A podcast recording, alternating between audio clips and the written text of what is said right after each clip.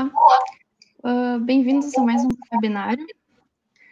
Uh, eu sou a Monielle e junto comigo do PET temos o Darley, a Isabela e o mais novo pupilo, Gerson. Uh, temos também Andrei do Diretório Acadêmico e o convidado dessa semana é o professor Alan Roseto. Oi, professor, tudo bem? Quer mandar um alô para todo mundo? Tudo bem, pessoal? Tudo bem, pessoal do PET, do DA, pessoal que nos assiste? Boa noite. Uh, antes de começar as perguntas, uh, a nossa live está sendo transmitida hoje pelo Facebook e, pelo YouTube. Uh, e eu queria pedir para vocês autorizassem o StreamYard a usar o perfil de vocês para que apareçam as perguntas no Facebook. no YouTube é tranquilo. o link para autorizar o StreamYard está no, no post do, da live no Facebook. agora, professor, uh, Alan, sem mencionar sua profissão, quem é o Alan? Essa pergunta, é, eu passei matutando, um tempo matutando sobre ela, ela é difícil a gente falar a nossa própria percepção da gente mesmo, mas eu acho que a palavra que definiria, que me definiria, assim, uh, é que eu sou um cara linear. Eu, eu sou um cara que gosta de coisas lineares, eu sou um cara... É que às vezes sou um pouco pragmático com algumas coisas, uh, mas é que eu gosto que as coisas tenham começo, meio, fim, e eu não gosto de, digamos assim, perder o controle em nenhuma situação dessas. É, isso é isso é, é uma característica da minha personalidade, digamos assim. Agora, como como pessoa, assim, eu sou um cara mais, eu sou um cara tranquilo, um cara que que gosta de sorrir muito, um cara que gosta de de ter muitos amigos, um cara que gosta muito do trabalho também, né? Uh, mas eu acho que é isso. É claro, uh, Moniel e demais, é difícil a gente mesmo fazer uma análise sobre o que a gente é, porque acaba que na nossa própria análise, uh, um pouco do que a gente fala não necessariamente é o que a gente, mas sim o que a gente esperaria que a gente fosse se uma outra pessoa vem a me descrever, ela vai falar algumas coisas que talvez eu não perceba. Se uma terceira pessoa vem a falar sobre mim, também eventualmente vai falar algumas coisas que eu não percebo ou que a segunda pessoa não percebeu. Então, esse é o problema da gente mesmo se definir. A gente acaba não tendo certeza se o que a gente se define é o que a gente realmente é ou se é o que a gente espera que a gente fosse, efetivamente. Né? Muito bom. Conta para nós o que te inspira? Pô, eu não estava preparado para essa pergunta. Uh, o que me inspira? Barbaridade. Essa eu vou ter que colocar, cara, vida profissional nisso, porque. É... Não, tá, vou, deixar, vou deixar de fora. Uh, o que me inspira é ver as pessoas cada vez mais felizes. Eu acho que é isso. Seja por um conhecimento que ela adquiriu, seja por uma realização pessoal, seja por algo que deu certo. É, eu acho que a motivação das coisas assim é, que eu procuro fazer e o que eu fico extremamente sentido quando eu vejo que não acontece assim nos, nos nossos dias de hoje é, é quando por alguma razão a, as pessoas não conseguem ser felizes. Eu acho que um, se eu tivesse que escolher uma motivação assim, ó, todo mundo vai ter que ter isso. Eu acharia que todo mundo teria que ser feliz. Eu acho que a motivação é ver a felicidade nas pessoas. É, professor, é, você faz essa é sua área é engenharia elétrica, especialidade em microeletrônica, né? Essa sempre foi sua opção A ou você tinha outras opções em mente quando você escolheu essa área? Conta um pouquinho para nós. Uh, o meu, a, mi, o, a minha trajetória até a engenharia, digamos assim, no caso a engenharia elétrica, na qual eu sou formado, ela foi, foi algo bem natural, assim. É, desde criança, eu sempre fui muito curioso com, com várias coisas, com, com fenômenos naturais, assim, é, várias coisas me fascinavam, assim, que eu gostaria de entender como, como que funcionava, sabe? É, mas, óbvio, eu, elas acabavam me fascinando, mas eu não ia atrás de saber o que, que efetivamente era aquilo.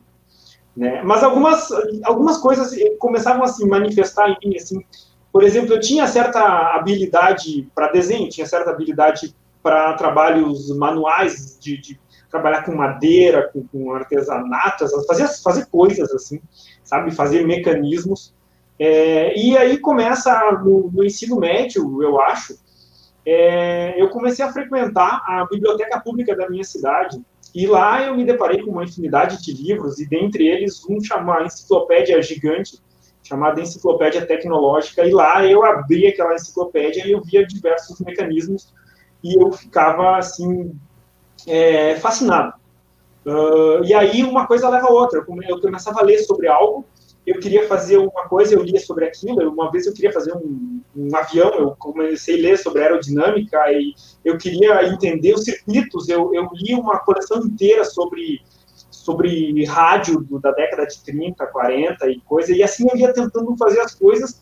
E então essa essa ideia de, de construir mesmo esteve muito em mim sempre.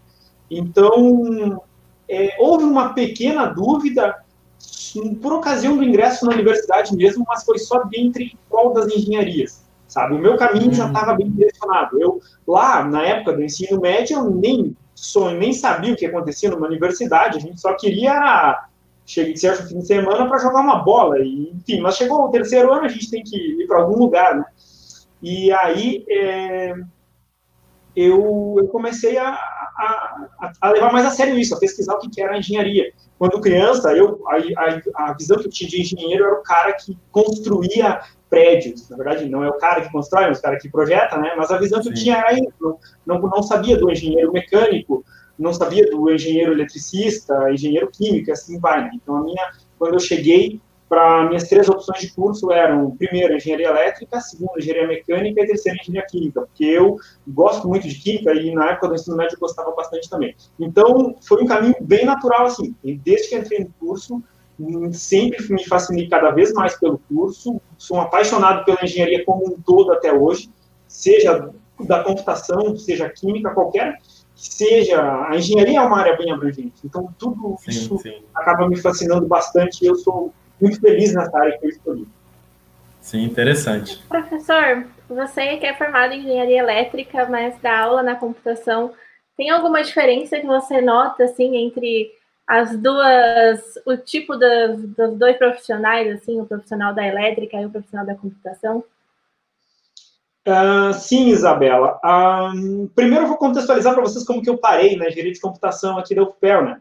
É, eu sou formado engenheiro eletricista e né, tenho pós-graduação em microeletrônica. E aí eu fiz o concurso da UFPEL, que era para circuitos eletrônicos, e acabei passando né, em primeiro lugar e estou e, e tô na UFPEL, estou aqui com vocês. É, Uh, o perfil do engenheiro eletricista, assim, ele é, ele, ele, ele é um perfil bem diferente do engenheiro de computação, uh, até porque o próprio o engenheiro eletricista, ele, ele tem uma ele, ele tem diferentes grandes áreas dentro do próprio curso, por exemplo, tem sistemas de potência, né, que é uh, trabalhar com a transmissão, distribuição, geração né, uh, da eletricidade que chega nas nossas casas, né, toda essa parte, análise do sistema de potência com esses caras. Tem o pessoal de telecomunicações, que aí já é bem mais específico, né? E tem o pessoal da eletrônica, que é, na faculdade, a gente acaba escolhendo, dentre as optativas, as que têm mais afinidade. E no meu caso, eu sempre escolhi, a maior parte das minhas optativas foram na área de eletrônica, né? Então, e na computação, então, é o, o na telecomunicações, então, é o pessoal que pega mais a eletrônica, mais a análise de sistemas voltadas às comunicações. É, então, no meu background de engenheiro é, eletricista com formação voltada à eletrônica, né, a microeletrônica, foi o que me, me chamou a atenção para a pós-graduação. É, e eu vejo que o engenheiro de computação, né, se a gente pegar somente a parte de circuitos, ele se parece muito com o engenheiro é, eletricista com formação em, em, em, eletrônica. Eu diria que a microeletrônica hoje ela, ela está exatamente dividida entre eletrônica e engenharia de computação. É, eu vejo que nesse, claro, o engenheiro de computação ele vai ter mais uma formação de software, ele vai é, é mais bem mais desenvolvida que qualquer coisa que a gente veja na engenharia elétrica, mas ah, na engenharia elétrica a gente acaba vendo os fenômenos físicos da eletrônica com um pouco mais de profundidade e mas assim em, pessoal da engenharia de computação vai ter eletrônica também, vai ser capaz de entender como que o circuito funciona, pelo menos de um nível intermediário até o topo, e o engenheiro eletricista com a formação em eletrônica, e, enfim, ele vai aprender também um pouquinho da questão mais física, lá do que acontece no nível mais, mais baixo, em si, da, da topologia. São duas áreas bem próximas, então, né? Sim, eu, eu considero, eu considero a engenharia de computação. A engenharia de computação, é, a, a, eletrônica, a engenharia elétrica, eletrônica e, e, a microeletrônica são, são muito próximas. É difícil dizer uh, a qual dessas áreas a microeletrônica pertence mais, porque ela é tudo isso junto. Que legal. E isso é uma e... parte boa porque torna o profissional bem versátil, né? Entre todas essas áreas. Sim, exatamente, exatamente. E, e acaba que para trabalhar em microeletrônica em nível, de, num nível um pouco mais alto, o pessoal de engenharia de computação acaba se dando bem, né, porque vocês têm uma concepção de, de sistema num nível uh, mais elevado do que a gente que fica trabalhando lá com um dispositivinho lá no, no, nível mais baixo. Agora, mudando um pouco de assunto, como foi a sua graduação? Teve algum desafio, assim, que Chegou uma hora que você que pensou até em desistir ou não? Uh, não, muito pelo contrário. Minha graduação foi um período assim que eu vou lembrar pelo resto da minha vida como um período muito feliz. Eu fui feliz na minha graduação por uma série de motivos. Né? O primeiro deles é pela escolha do curso. Né? Eu escolhi o curso. Primeiro dia que cheguei na universidade, eu entrei na biblioteca e, nossa, eu encontrei uma infinidade de livros que a biblioteca pública da minha cidade nunca ia poder ter. Isso eu já me fascinei. É, eu encontrei pessoas excepcionais durante o meu curso, amigos do coração mesmo, que eu levo eles até hoje comigo. É, e uma coisa que aconteceu comigo muito boa durante a graduação foi que a gente formou uma amizade, assim, claro, primeiro a gente começa, ninguém se conhecia, né? Mas conforme os semestres vão evoluindo, a gente começa a fazer, cursar disciplinas comuns, a gente vai se conhecendo, né? A gente vai, por afinidade, se encontrando. Então, a gente formou um grupo de, de de, de estudantes, assim, né? A gente formou um grupo de estudos e a gente se reunia para estudar, para tomar chimarrão, para fazer uma série de atividades. E a gente criou uma amizade muito forte com isso. Então, houveram desafios, houveram disciplinas muito difíceis pela, pelas quais a gente teve que passar, mas sempre uh, é, eu me sentia bastante acolhido com, com, com, essas, com, com esse grupo, nesse grupo que eu estava inserido, e as outras, outras, outras pessoas também se sentiam certamente, né? Então, é, foi um, um, período muito bacana, assim. É, nunca pensei em, em, em, trocar de curso. É, a única duvidazinha mesmo foi ali mais para a questão de quais optativas escolher, para qual área uh, seguir. Mas eu, dentro da engenharia elétrica, mesmo havendo mais de uma área assim que a gente possa se especializar, como eu falei, né, potência, eletrônica, telecomunicações, eu, eu gosto de todas elas. Eu acabei indo para eletrônica, mas eu gostava de potência, eu achava muito legal, assim, é, telecomunicações também nem se fala. Então, foi a graduação assim foi foi muito boa, um período muito muito especial da minha vida. E como foi em relação à pós? Uh, tu seguiu um caminho que tu já tinha em mente ou foi algo porque a gente sabe o quão importante é, às vezes durante a aula o professor fala alguma coisa que desperta o teu interesse e tu vai buscar? Ou foi algo que tu descobriu meio que sozinho, assim, que sabia o que, que tu queria seguir? É, durante, durante esse, esse, esse, esses estudos que, que a gente, esse grupo de estudos que a gente tinha, a gente se encontrava todo dia na universidade, todo fim de semana fora da universidade, era sete dias na semana, a gente conversava muito sobre algumas coisas. A gente, é, um ajudava o outro e toda essa questão, né? E, e aí, uma característica que era comum para a gente, sabe, era a gente pensava assim, pô, mas é, e, bom, eu vou falar por mim, né, porque dos outros eu não sei, mas enfim, eu, eu achava, eu tinha para mim, eu pensava assim, cara, eu, eu posso ir além. Eu, no, no, no, ensino médio também, assim, eu pensava isso, eu, eu tirava as boas notas, e eu pensava, cara, eu, eu acho que eu posso ir além disso aqui. Aí eu fazia tal coisa e eu posso ir além. E quando a minha graduação estava acabando, eu, eu tive uma experiência profissional ali no meio da graduação, eu abandonei ela uh, saí né, dessa, dessa experiência e fui fazer iniciação científica para entrar no mestrado, porque era o que eu escolhi mesmo. Eu, quando vislumbrei que a graduação já estava para se encerrar, eu pensei, cara, eu tenho que preparar o caminho para eu entrar numa pós-graduação, porque eu quero ir além. Então, quando eu entrei no mestrado, foi uma outra situação que eu me fascinei novamente, porque as disciplinas que eu fiz, assim, de microeletrônica, é, era uma abordagem assim que eu não, não tinha tido contato na, na, graduação, obviamente, né, porque era um nível mais avançado, mas eu fiquei fascinado com a quantidade de novos conhecimentos que, que foram apresentados, assim, e fiquei fascinado com a, com a microeletrônica, sabe? E, e aí eu fiz aquelas disciplinas com, com muito prazer, assim. No, no, no campo da, da, pesquisa em si, do, do, do, meu, do meu mestrado, é, aí, claro, aí rolou umas certas incertezas, assim, algumas questões que às vezes não dependem só da gente, né? Eu, eu dependia de alguns resultados experimentais, é, mas problemas acontecem, às vezes a gente não consegue esses resultados quando a gente quer, enfim, estresse nesse sentido só. Mas não, mas o mestrado também foi, foi algo assim muito bom, assim, foi um divisor de águas. Eu consegui ver claramente a diferença de conhecimento entre o nível graduação e o nível pós-graduação, sabe? Quando eu entrei no mestrado, eu me deparei com coisas que eu pensei assim, é, cara, é um outro nível isso aqui, e, e, fiquei muito contente de saber que de fato era um outro nível que tinha teria chance de aprender coisas que eu não tinha tido oportunidade de ver ainda. Ok, e tu estava falando da tua iniciação científica que tu tu trabalhou um pouquinho e daí tu largou para focar no mestrado, né? Uh, eu, eu também tenho esse, esse pensamento, assim, eu também quero seguir, assim. E eu queria saber, eu estava assistindo aquela live que tu deu sobre os Penguin Bots, tu podia falar mais ou menos o que, que tu anda trabalhando, uh, seja pesquisa, ensino?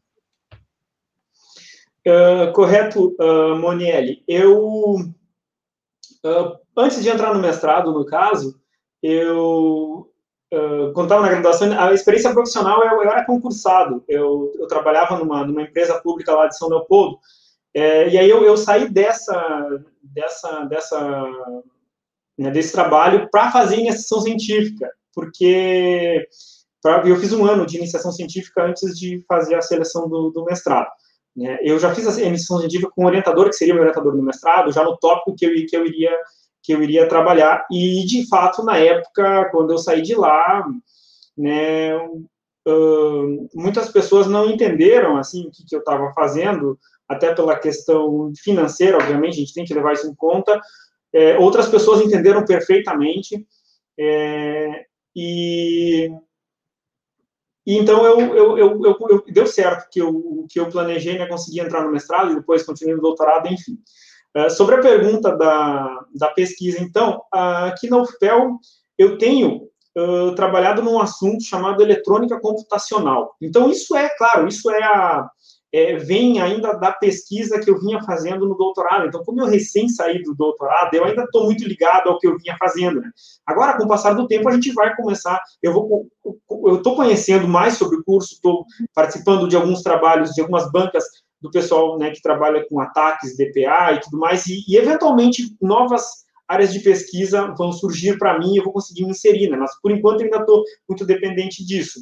Então, eu estou trabalhando com eletrônica computacional, que é basicamente né, uh, simuladores para dispositivos. Então, uh, nós temos o dispositivo eletrônico que ele funciona de determinada maneira e existem modelos matemáticos desde um nível de complexidade muito baixo, que descreve o dispositivo muito superficialmente, até modelos extremamente complexos que descrevem ele quase que perfeitamente.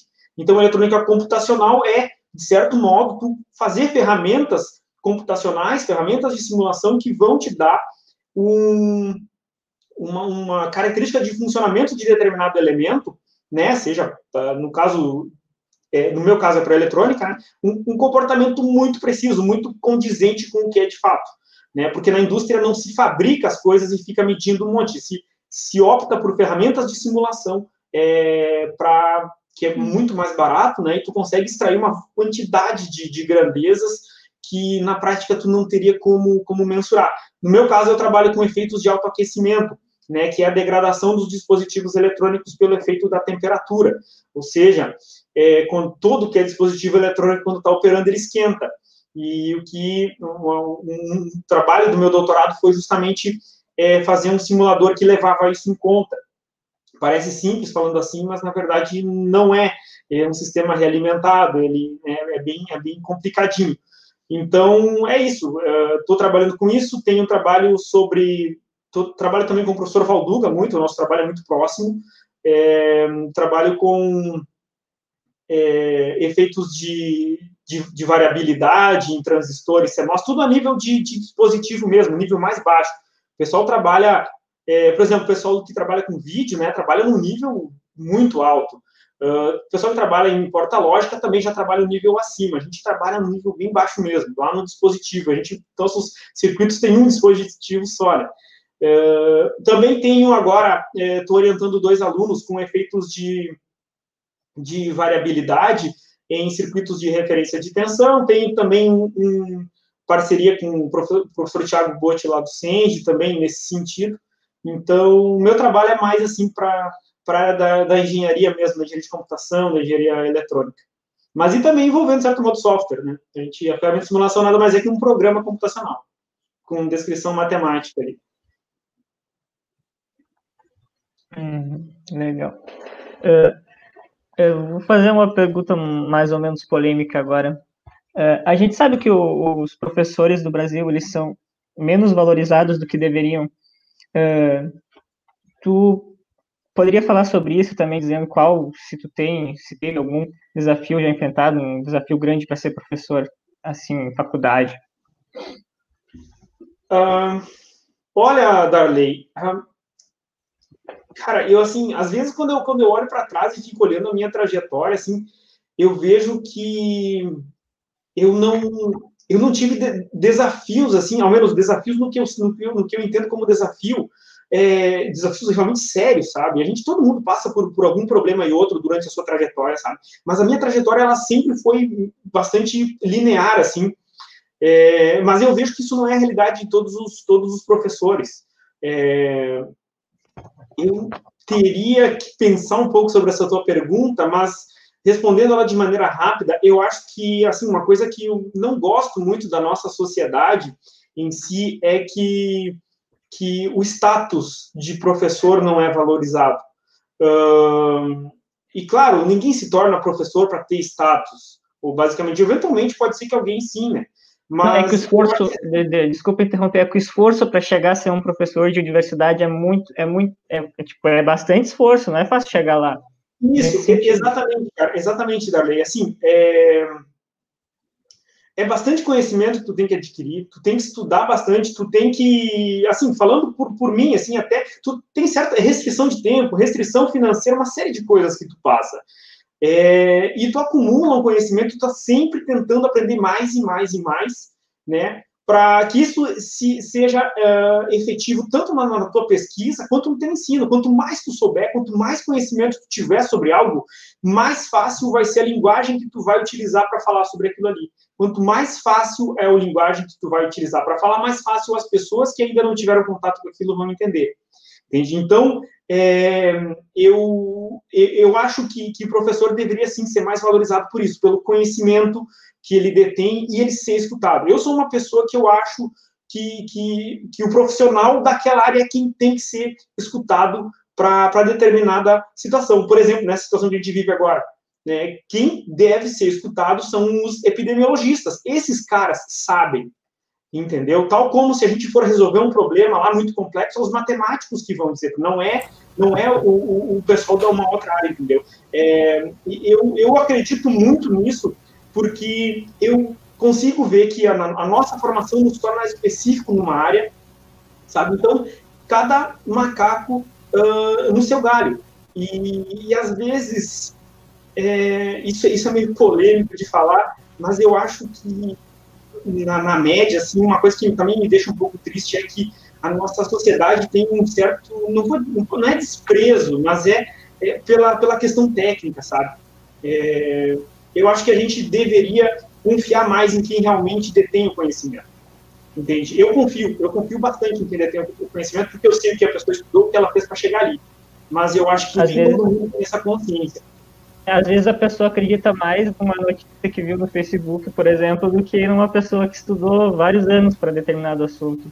É, isso me deixa triste, isso me deixa triste e, de certo modo, chateia, porque eu também já fui consultado por algumas coisas, já dei a minha opinião, minha opinião É, porque, assim, no momento que tu atinge um determinado grau de conhecimento, no momento que tu, que tu, tu é professor, tu é responsável por passar o conhecimento adiante, é tu que vai julgar quanto é o suficiente de conhecimento para tal coisa, para o aluno, para dizer se o aluno entendeu ou se não entendeu, é uma responsabilidade grande. E no momento que, que, que tu é consultado sobre, sobre alguma coisa, aí tu, digamos, tu, tu, tu dá o teu parecer, né? o teu parecer é embasado, ele não vem do nada, e ainda assim tu não é escutado, pois chateia. Isso, isso não é legal, sabe? Então, é, eu acho que essa é uma carência séria que a gente tem, de valorizar é, mais quem detém o conhecimento efetivamente. E não falo em valorização financeira, não, essa eventualmente, a valorização é valorizar em termos de ter consciência que essas pessoas são importantes, que tem que ter uma vanguarda científica nas coisas, e é se a gente tem que confiar isso a alguém, é essas pessoas. É, um pouquinho de assunto agora, conta para nós o que tem ocupado o seu tempo nesse tempo de pandemia, tem conseguido colocar suas séries em dias? Cara, uh, primeira o que mais tem me ocupado é, não vou dizer o que mais tem me ocupado, mas o que mais, é, é, assim, demanda tempo quando eu me proponho a fazer é gravar as aulas. Nossa, cara, isso é, é tá demais, assim, eu, eu não sou ator, entendeu? Eu vou gravar uma aula, eu, eu levo 20 vezes para gravar um trecho de dois minutos. Isso cansa, cara, porque a diferença de qualidade entre a primeira gravação e a vigésima é quase zero, entende? Mas aí tu cansa, tu cansa e tu simplesmente diz, ah, tá bom, assim, e eu vou gravar outro pedaço. Mas eu tenho ocupado tenho ocupado com isso. Tenho. Agora, hoje mesmo, até eu submeti um artigo, estava me ocupando um pouco, estava para resolver. Uh, então, na preparação de aula, eu fico na disciplina que eu estou dando, eu fico monitorando o fórum lá para responder o pessoal, corrigindo o trabalho, essas coisas. E, mas não só disso, outras coisas que têm me ocupado, por exemplo, é, preparando aula para o que eu estou ansioso para que chegue esse semestre presencial. Esse semestre em particular agora que a gente acabou não tendo, né? Eu daria disciplina de microcontroladores. Eu estou muito muito empolgado para dar. Então eu gastei bastante tempo para preparar material assim para essa disciplina. Né? Então e, e eu tenho, por exemplo, estou montando uma protoboard aqui, um negócio aqui para testar uns programinhas que eu fiz, né? Porque eu, eu gosto muito de eletrônica, sou apaixonado por eletrônica. Então, preparar material de aula que vai ter que mexer em esquemático, em protoboard, para mim isso é, é paixão. Então, eu tenho me ocupado com isso. Né? Uh, eventualmente, lá de vez em quando, eu saio para dar uma pescadinha, mas é isso que tem mais ah. me ocupado. Uh, Muito bom, legal. dizendo que que o que mais tem ocupado o teu tempo, uh, aliás, que tu tem planejado muita aula e tal. Uh, em relação a isso, como é que anda? Uh, tu sente muita falta do presencial, assim, de estar nos corredores com o pessoal, de estar na sala com, com os outros professores? Porque para nós alunos isso é uma coisa que está fazendo muita falta, assim. Bah, muito mesmo. Cara, eu sinto, eu sinto, eu sinto bastante falta. Eu sinto, eu sinto muita falta de de, de preparar as aulas é, é, para. Quem já foi meu aluno sabe que eu preparo uma folhazinha, ah, ou mais de uma, e eu fico passando no quadro as coisas depois. É, isso é um trabalho que eu gosto, mesmo que eu, às vezes eu já, tenha feito, eu faço de novo. É, eu gosto muito da dinâmica da sala de aula, sabe? Porque ela, embora a gente tenha encontros simultâneos, e é, o objetivo é que eles fossem interativos, por alguma razão, quando a gente está no domínio virtual, a gente não se sente tão à vontade, né? Então, na sala de aula, eu percebo que os alunos se sentem mais à vontade, é, o pessoal faz mais perguntas, eu consigo me expressar melhor, eu não tenho uma câmera me filmando, eu sou, a minha expressão é muito mais natural. Se a gente fala qualquer besteirinha ou se confundiu, imediatamente depois tu corrige, não tem problema. Se tu vai gravar uma aula, tu, nossa, se tu errou um negocinho, tu tem que apagar aquilo ali e grava de novo, sabe? É, eu sinto, e, e isso é da, da, questão da aula em si, mas eu sinto falta da convivência, sinto fal, falta justamente do, do, de conviver com os professores, de conviver com os alunos, de responder perguntas no final da aula, de ir para o ângulo, entende? Uh, eu sinto, sinto, sinto bastante falta. Eu tinha a minha rotina, eu estava bem assim, tava, que era um reloginho assim, e bah, quando quebra a minha rotina, nossa, aí, aí eu fico louco. Essa conversa paralela do, no, no fundo da aula também, no fundo da sala, o pessoal que conversa no meio da aula. Sente falta isso, disso? Isso, isso, isso. As, é, as, as, isso as, as conversas, até o, de encontrar com o pessoal, com o pessoal do, do, do, meu projeto de ensino. Acabou que a Monielle fez a pergunta e eu acabei nem, nem falando do, do projeto de ensino, né, do, do Pinguim Boto. A gente se reunia no laboratório para o pessoal da eletrônica para fazer os, os afazeres ali, montar as plaquinhas, soldar os componentes, o pessoal do, do, da, computa, do, da visão para fazer o software e tudo mais. Sinto falta de, desse ambiente, assim, sabe? Mas isso Agora uma pergunta, uma pergunta bem hipotética. O que você faria se tivesse que passar um dia sem nenhuma tecnologia? Nada. Mas, pá, isso é. Se tivesse passar um dia, mas eu passaria até mais. Eu fazer o seguinte: eu pegar, pegar minha tralha de pesca e aqui, ó, eu ia o primeiro lugar que eu pudesse pescar, eu ia passar o dia assim, só lá de boaça. Isso é muito barbada para mim fazer. Se ela até, até, até acho que Isabela, até mais que um dia eu passaria assim. Aí levava uma barraca, obviamente, posava lá, enfim. Caraca. Tá, mas aí tinha que tirar uns peixes bons, porque aí tem que ficar pra janta também. É, pois é, mas eu vou te dizer que, que aí ah, eu soltaria eles, enfim, eu, eu, eu seguraria para me alimentar, obviamente, mas eu, eu, gosto muito dessa de atividades outdoor, assim, eu fui, eu fui criado no interior, sabe? Eu tenho um vínculo muito forte, assim, eu, eu, eu gosto bastante da, da natureza em si, e eu gosto bastante da tranquilidade que a gente só encontra, às vezes, quando está lá bem afastado, no meio do mato, assim. É, eu sou um cara bastante paciente, assim, com as coisas, eu sei que, que, que, fazendo o que tu tem que fazer, as coisas vêm com o tempo, e, e, e, e para ser pescador, tu tem que ser assim, tu tem que ter paciência, tu tem que saber que tu que, que o peixe não vai chegar quando tu, tu quer, sabe? Isso é uma metáfora para a vida da gente. A gente tem que estar tá com o nosso anzol preparado, pronto. Mas às vezes não depende da gente ele vir ou não, sabe? Então a nossa parte a gente tem que fazer, mas eventualmente as coisas virão mais cedo ou virão mais. Deixa eu então mais... fazer uma rapidinha. Lambaria ou traíra?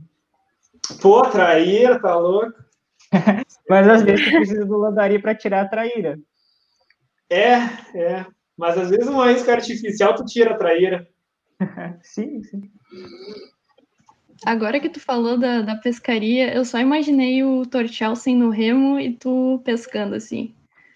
Oh, o Torchel falou que gosta de pescar, mas quando voltar esse, esse negócio aí, quando voltar tudo normal aí, certamente eu vou convidar ele para para pescar. Meu, um do, dos meus parceiros de pesca eu conheci aí na, na, na computação, deve estar, não sei se está assistindo lá, mas é o Matheus Leme, que era meu parceirão de pesca. Um abraço pro Leme, se ele está vendo a live.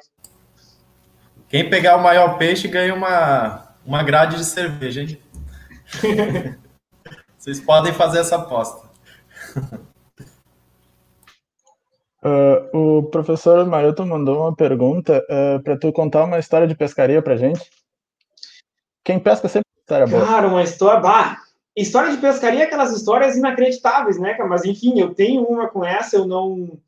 Eu tenho uma história de, de pescaria, assim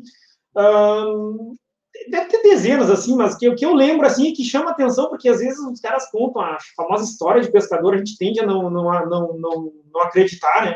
Mas um dia lá a gente foi pescar lá, eu, a minha irmã, meu cunhado, minha esposa, enfim, mais uma galera. E a gente levou uma quantidade lá, sei lá, um anzol para cada um. E tinha um enroscador brabo lá e, e começou a enroscar o anzol e o peixe pegava, né, corria para o meio do enroscador a gente puxava e tinha que estourar a linha, não tinha que fazer, né? E aí acontece que a gente pegou lá uma série, deve ser uns 20, 25 de, jundiás, esses bagres, né? E aí em casa eu tava limpando, assim, como tava cortando um deles lá, de repente eu senti um troço duro ali, né? É, não, antes disso, antes disso, a gente pegou um bagre e ele veio com um anzol pendurado na boca, um tinha estourado. Ou seja, a gente pegou ele duas vezes. É, e tá, né, nossa, a gente já ficou assim, como que aconteceu isso? A gente pegou esse peixe com o anzol que a gente tinha perdido, estava na boca dele. Tá, perfeito, foi algo excepcional. Só que em casa, eu limpando os demais, eu senti um negócio duro assim dentro do peixe, quando tava cortando com a tesoura, né, mastigava e não cortava. Cara, eu dentro do estômago do bicho tava um anzol com um empate do outro que a gente tinha perdido. E, tipo, é coisa de, de não acreditar, sabe? Mas já aconteceu comigo, sabe? E é, é fato. Essa é uma história de marido, então era um peixe que queria ser pescado, né? Não, ele tava ali, cara, ele não tinha outra saída. Com tanto anzol que a gente Ele tinha ele desistido já. Tava, cercado, não tinha Ah, como. era forte. E falando de histórias, ah, tu poderia. A gente vai botar uma imagem aqui, tu poderia nos escrever Ai, ai, ai, ai, ai. ah, sobre essa história cavernosa que tu pode nos contar? Pois! Rapaz do céu! Pô, cara, isso não, isso foi muito legal.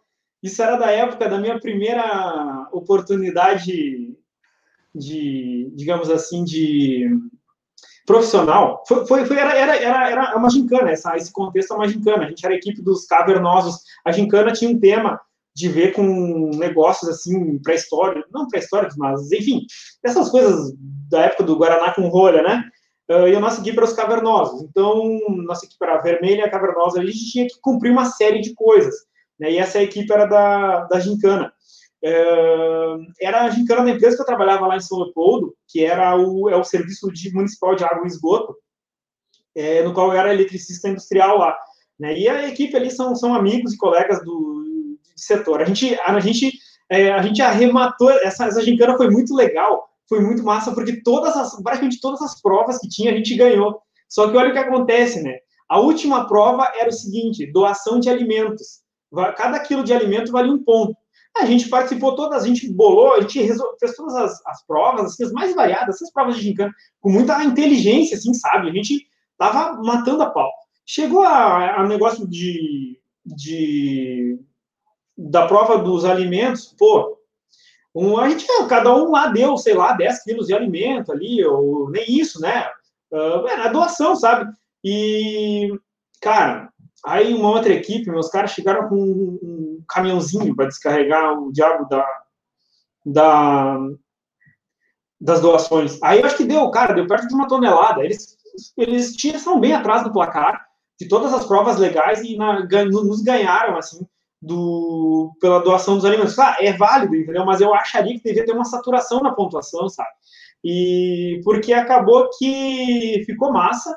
ah, assim, ó, o pessoal lá que foi beneficiado deve ter ficado muito feliz, mas, na minha opinião, faltou um pouco de justiça, porque a gente era a equipe que pensava mesmo, a gente, a gente se esforçava, a gente é, era bem. Foi muito massa. Aí tá uma galera aí, Luciano, a Thaís, aí tem o Manuel Delegado, jogador de sinuca muito bom, enfim, pessoal aí, Rafael. Mas foi massa, era um período muito bom. Eu lembro de- dessa galera com, com muito carinho, assim, porque foi um período muito especial. Ah, e a Gincana valia uma, uma viagem, não, era, valia uma viagem para Gramado. É, lá, estadia no hotel, tudo, ah, era legal o negócio, não era por nada, assim, sabe? Então a gente ficou chateado, primeiro, por não ter ganhado achando que a gente merecia, e segundo, por não ter, não ter podido ir para Gramado na faixa, né? Uhum. Eh, daqui a pouco vamos botar outra foto aí. ah, Ixi, tu teria algum comentário sobre o Mano Lima? Pô, Mano Lima, cara, o Mano Lima é um cara assim que. ah, Cara, o Mano Lima, putz, o Mano Lima é aqui de São Borja. Esse cara eu já eu fui na, na produção dele ali, na casa dele, e tô bem louco pra achar onde é a fazenda dele. Se eu achar onde é a fazenda dele, eu vou lá na fazenda dele. Eu fui no show dele agora, em setembro do ano passado, lá na, na em Pelotas. É, gosto muito dele, ah, gosto muito das músicas dele, assim, porque, como eu falei para vocês, eu, eu, eu vim do interior, eu tenho um, um vínculo com isso, sabe? Eu e eu acho que o Mano Lima, do jeito dele, assim, mesmo com as palavras que ele usa, ele, ele, ele transfere uma mensagem de, algumas, de alguma maneira, assim, de algumas coisas que eu acho bem legal. Eu sou bem eclético para música dentro do rock, mas o Mano Lima e música gaúcha em si é uma exceção para mim. Eu gosto bastante, assim, porque me faz lembrar de toda essa, essa questão, me faz lembrar do interior, essas coisas assim. Mas eu gosto muito do Mano Lima. Nossa, Mano Lima eu, eu escuto bastante ele, assim, sei diversas músicas de cor. Tu não quer dar uma palhinha pra gente, então? Ah, não, não, não, não, não. Minha voz de pato eu já tenho que aguentar na aula. E, tipo, pô, não vou cantar aqui. Tá louco? Tá. Ah, Certamente, Vini, certamente. Escutando o Mano Lima, corrigindo prova. o Vinícius tá bem loucão, fazendo um monte de comentários aqui na live. Tem que responder ele depois. é, vamos para outra pergunta, então. Qual é a viagem mais divertida que tu já fez?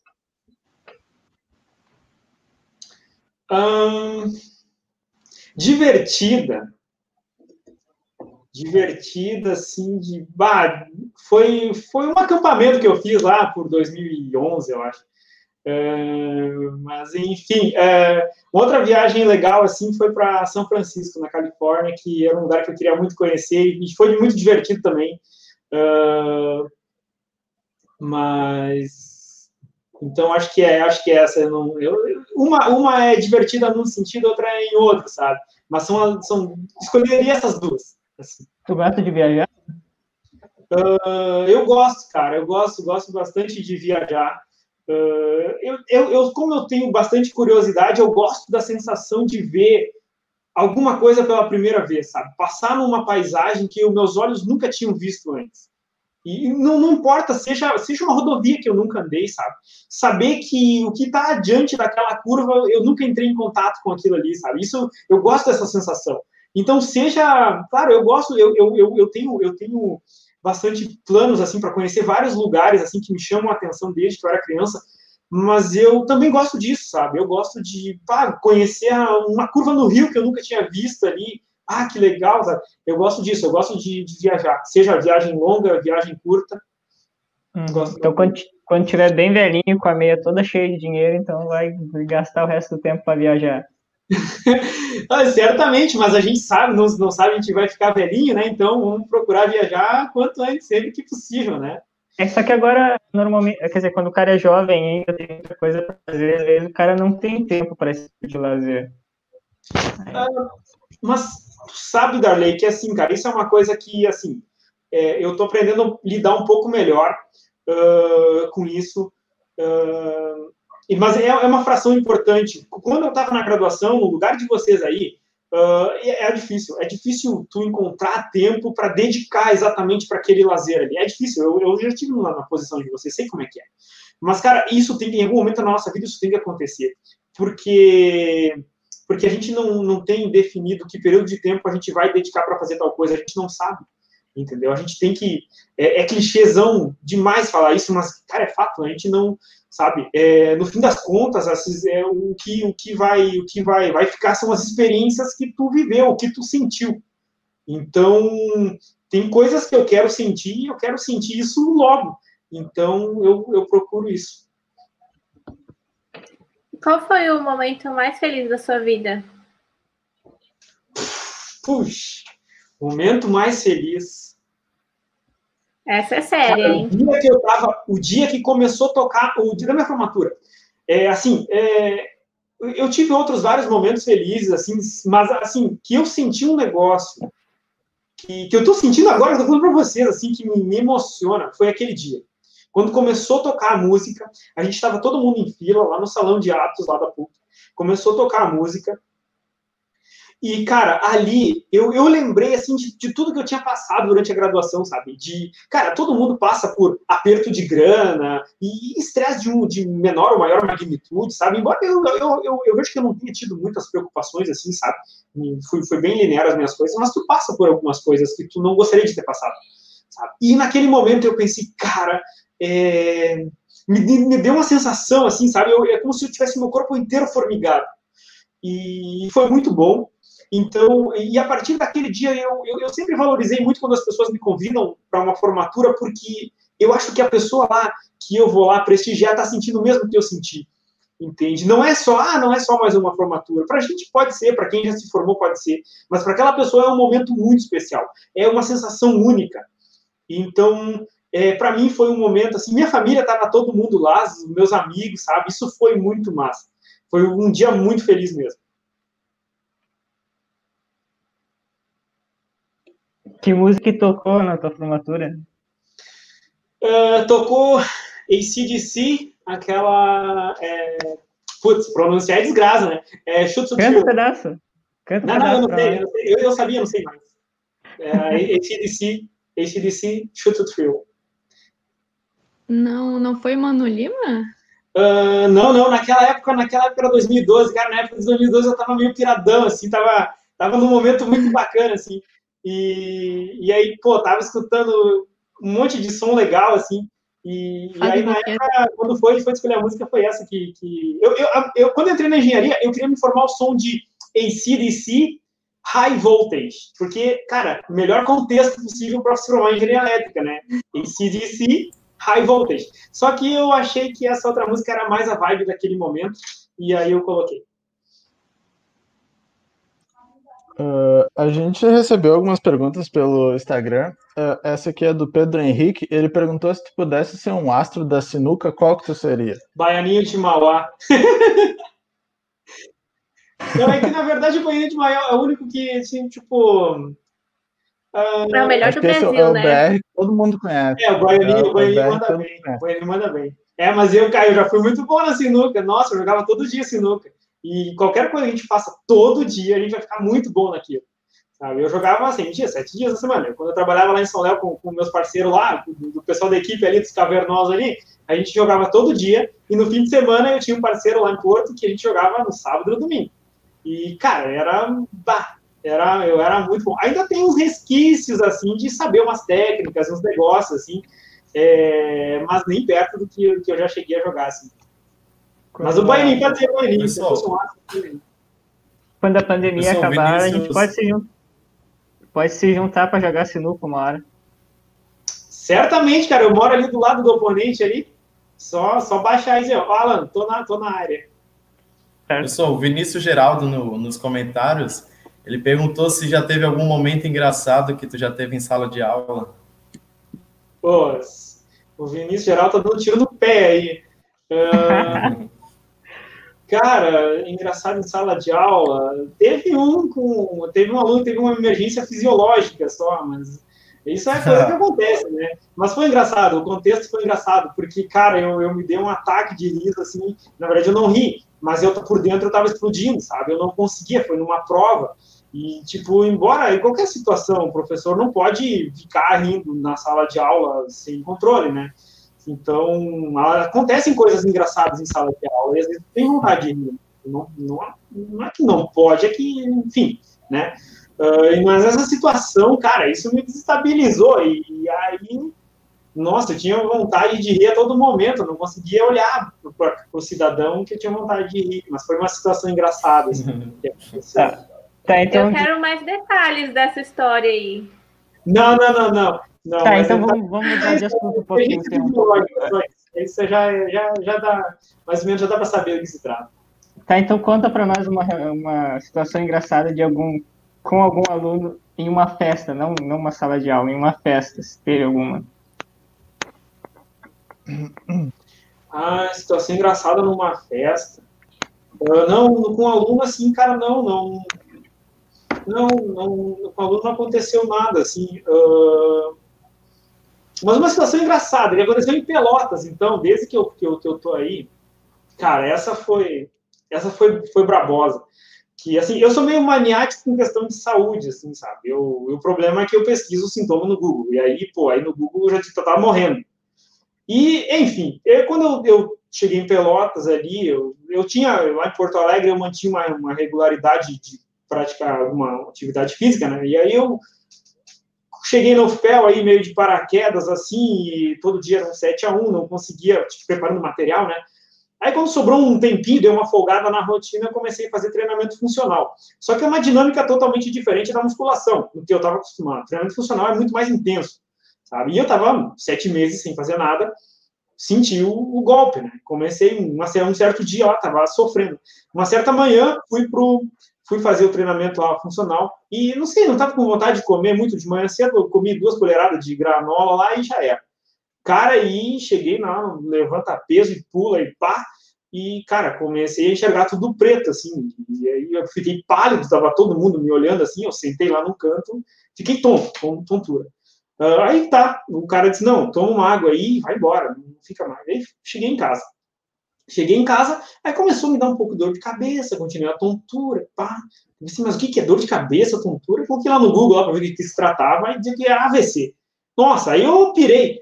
E aí o AVC dizia que, tipo, que a boca ficava torta, que tu não conseguia falar e Aí eu ia na frente do espelho e ficava cantando, e ficava vendo se eu conseguia mexer os dois braços, o lado esquerdo, o lado direito, enfim. Mas aí acontece que nessa função eu estava extremamente preocupado, não comi nada. E aí eu fui, quando eu fui preparar uma comida na cozinha, eu quase desmaiei. Eu fiquei assim, da tontura, eu quase caí. Nossa, e aquela tontura, eu saí correndo, peguei o telefone liguei para SAMU. E aí eu contei os sintomas e eu não conseguia falar. E aí eu pensei, cara, não consegui falar o sintoma de AVC. E aí eu, eu falando, falando, explicando, explicando. E obviamente a pessoa da SAMU, ela fez as perguntas certas, né? E aí ela percebeu que o que se tratava era que eu estava com hipoglicemia. Eu tenho um problema de baixo açúcar. Não é um problema, mas o meu, meu médio quase no sangue é sempre 70, cravadinho. Então, se eu não comer, uh, ali passar um tempo sem comer nada, ela certamente fica abaixo de 15. Chega um momento que, de fato, a hipoglicemia começa a causar dor de cabeça, tontura, uh, ofusca a visão, essas coisas, sabe? Aí, mas foi, foi o auge. Eu já tive várias situações de saúde que eu pensei que ia morrer, assim. Nossa, eu já fui parar em pronto-socorro por nada, mas essa de chamar SAMU nunca tinha acontecido. Foi algo engraçado que aconteceu em Pelotas. É o problema de morar sozinho. Eu fico, fico lunático, lunático com gás, lunático com coisa na tomada, lunático com saúde, porque não tem ninguém ali para te salvar caso alguma coisa aconteça. Realmente, eu também tenho o mesmo problema. Eu fico muito neurótica, assim, pesquisando sintomas, mas geralmente não é nada. Uh, e agora tem uma pergunta do professor Leomar, ele botou um textão aqui. Uh, as músicas Galdéria são populares, não só no RS, como também em AR e no Uruguai. Uh, mas conta pra gente quem é o maior, Mano Lima ou Porca Véia? Os irmãos ficam de fora da peleia, não tem pra eles. De fato, Leomar, de fato a música, a música gaúcha, é, ela é muito consumida, entre aspas, pelos hermanos argentinos. É, se tu cruzar o, Uruguai aqui, chegar na, na, província de Corrientes ou, ou Misiones, na Argentina, até todo o Pampa aqui, é, o pessoal escuta muita música aqui do Rio Grande do Sul, é, e o pessoal daqui escuta, né, do Rio Grande do Sul, escuta música, muita música uh, argentina. Uh, tem o, uma música que o pessoal da Argentina faz muito, que é muito bacana, que no, que no Rio Grande também tem alguns cantores, é, a música é o chamamé.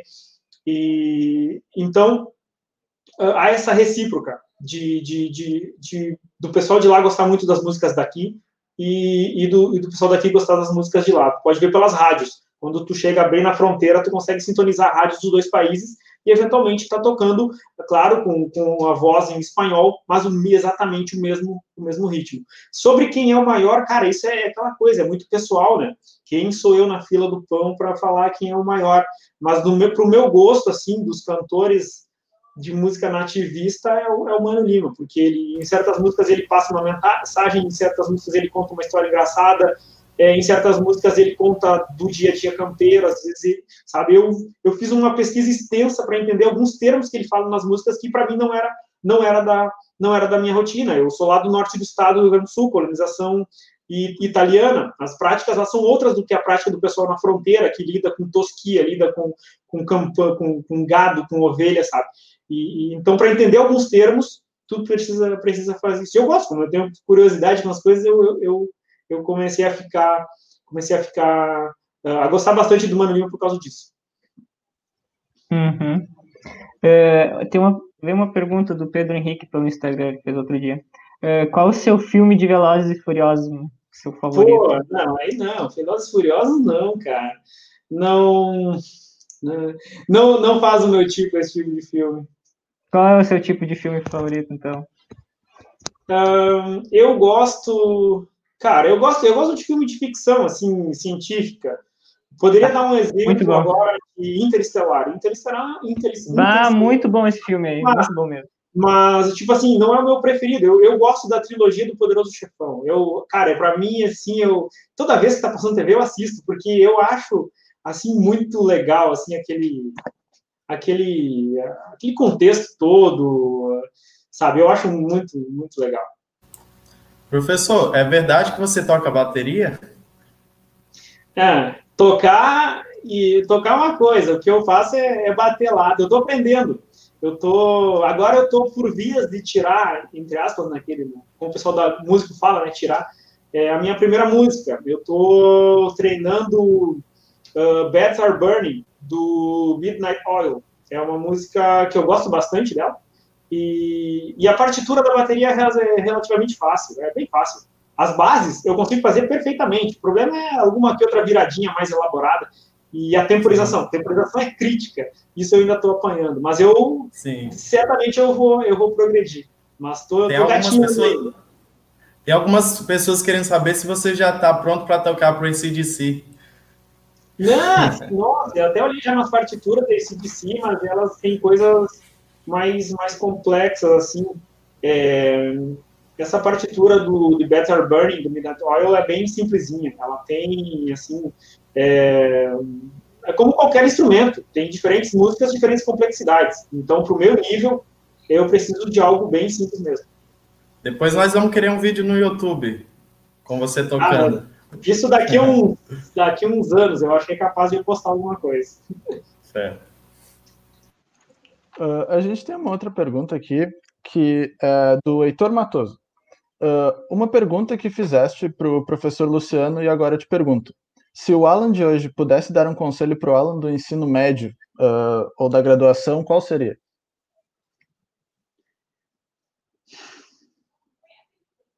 Bárbaro. Isso é difícil.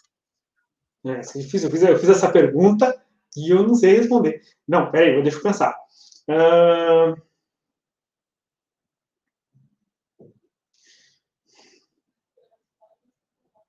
Eu diria assim: tu vai errar e procura aprender com esses erros. É, é, outro clichêzão. Vocês estão vendo que eu sou totalmente clichêzão, né? Mas, cara, é assim, é, por muito tempo da minha vida eu passei, eu passei, assim, preocupado com alguns erros do passado.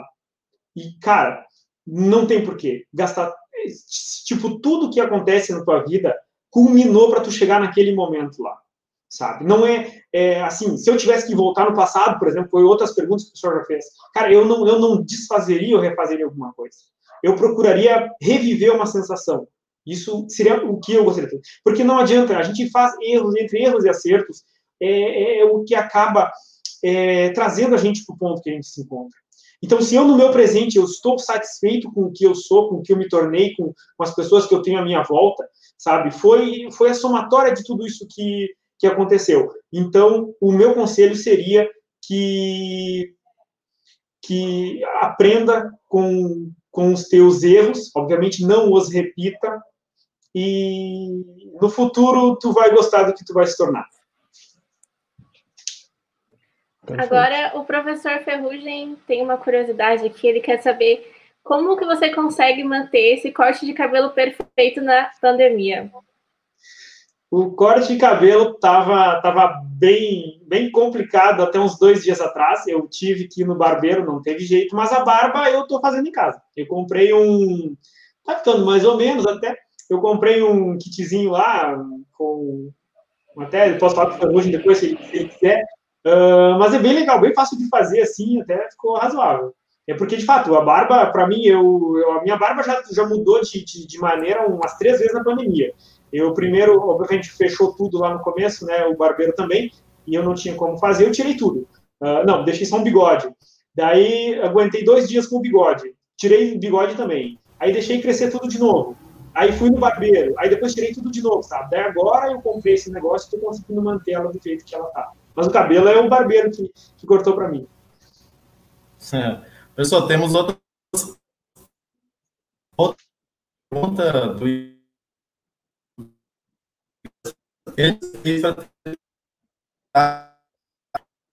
ou é natural? Conta pra gente. Uh, desculpe, uh, eu não consegui entender direito a tua pergunta. Sobre? O Christian, ele perguntou como você fez para ter uma didática tão boa. Sim. É, a didática, é assim, é claro, isso é a didática boa é uma, é uma percepção, eu não tenho como julgar, né, eu não tenho como saber como que as pessoas entendem o conteúdo que eu passo, mas fico grato é, que, que, que, por exemplo, o Christian acha que a didática seja boa. Ah, o que eu tento, obviamente, eu sempre tento passar, eu sempre tento passar o conteúdo de uma maneira acessível.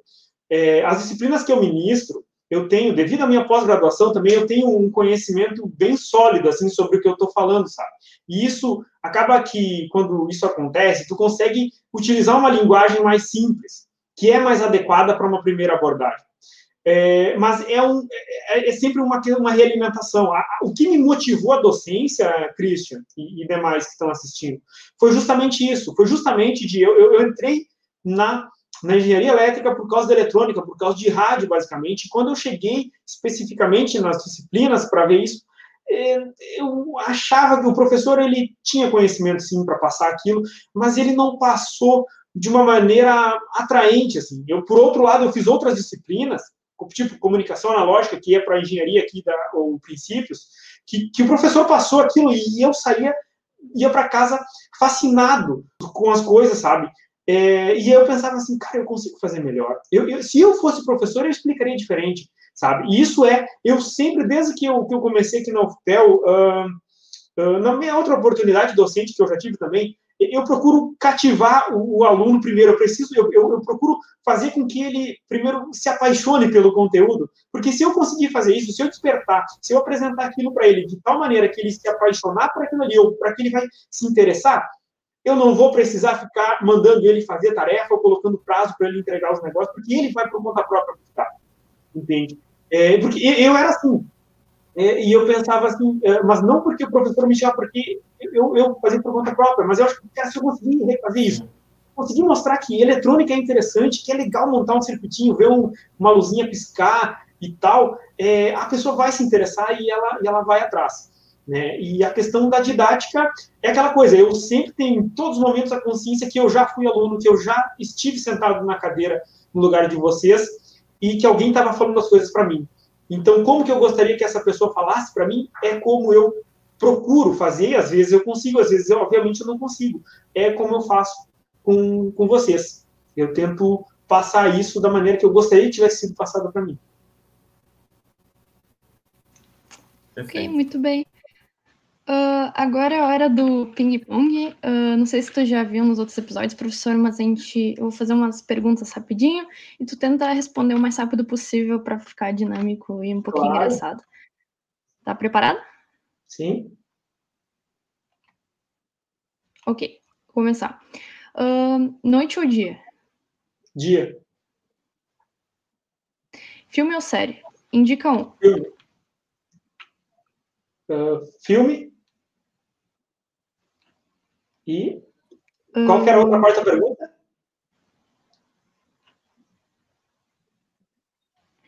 Uh, indica um filme. Um. Ah, um filme. Indica um filme. Putz, um, tá, um que eu assisti recentemente, mas ele é de 2010. Se chama A Ilha do Medo, ou Shutter Island, com Leonardo DiCaprio. É mind-blowing, assim, é bem massa. Ilha do Medo ou Shutter Island, em inglês. Ok. Biscoito ou bolacha? Uh, bolacha. Inverno verão? Verão. Uh, açaí ou sorvete? Sorvete. Arroz com feijão por cima ou por baixo? Uh, por baixo. Feijão por baixo. Cerveja ou vinho? Cerveja. Música gaúcha ou rock and roll? Ah, é difícil, mas rock and roll. Na média, teria que ficar com uma, seria essa aí. Uh, pizza ou hambúrguer? É, pizza. Churrasco ou macarronada italiana? Churrasco. Campo ou cidade? Ai, ai, ai. É... Cidade, podendo ir para o campo. Uh, é isso, essas perguntas. Uh, então, já está dando uma hora de live, a gente vai encerrar. Antes de eu dar os avisos, uh, primeiramente, muito obrigada, professora, por ter aceitado o nosso convite. Uh, nossa conversa foi muito legal. Uh, agradecer também quem participou da live, os meus amigos aqui do front, e principalmente o pessoal do backstage, a Raquel, nossa chefe, a Andressa, o Dawan. vocês ajudaram bastante, sempre uh, nos ajudando nas lives, vocês são, vocês são nota 10. Uh, e agora os avisos. Uh, essa live vai estar disponível no YouTube, no canal do PET, e depois em formato de podcast. Uh, o podcast não é só no Spotify, é em, em várias outras plataformas, como uh, Apple, Apple Podcasts, tem o podcast do Google também. Se vocês quiserem, é só pesquisar no, no podcast uh, por Café Binário, que vai ser a primeira coisa que vai aparecer, ou no link que a gente disponibiliza, que é um. Uh, são. que tem todas as opções de podcast para vocês ouvirem. Uh, também seria muito legal se vocês pudessem uh, responder o nosso formulário de avaliação do Café Binário, a gente poder melhorar cada vez mais. E também vocês podem indicar professores que a gente pode uh, trazer para cá, para os próximos episódios. E também, se vocês quiserem participar do Café Binário, vocês uh, podem botar lá o nome de vocês e o contato que a gente chama vocês para participar. Uh, dito isso, uh, muito obrigada por todo mundo que compareceu, que comentou. Tu quer falar mais alguma coisa, professor? Sim, eu gostaria de agradecer a vocês do, do PET, do DA, pela iniciativa. Eu estava, de fato, é, como eu sou novo no departamento, é, eu achei bem bacana para poder conhecer os demais professores também. Uh, e também para vocês, discentes, me conhecerem. Eu sei que eu ainda sou um, um rosto novo para uma boa parcela dos alunos, né?